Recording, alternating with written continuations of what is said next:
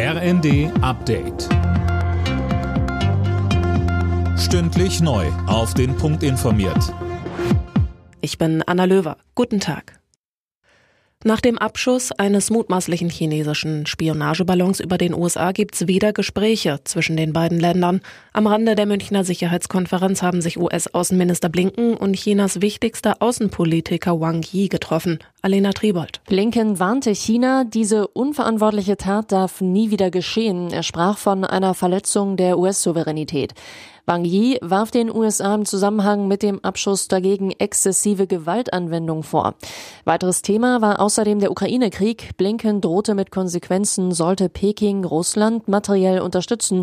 Gleichzeitig betonte er aber, dass die USA keinen Konflikt mit China wollen.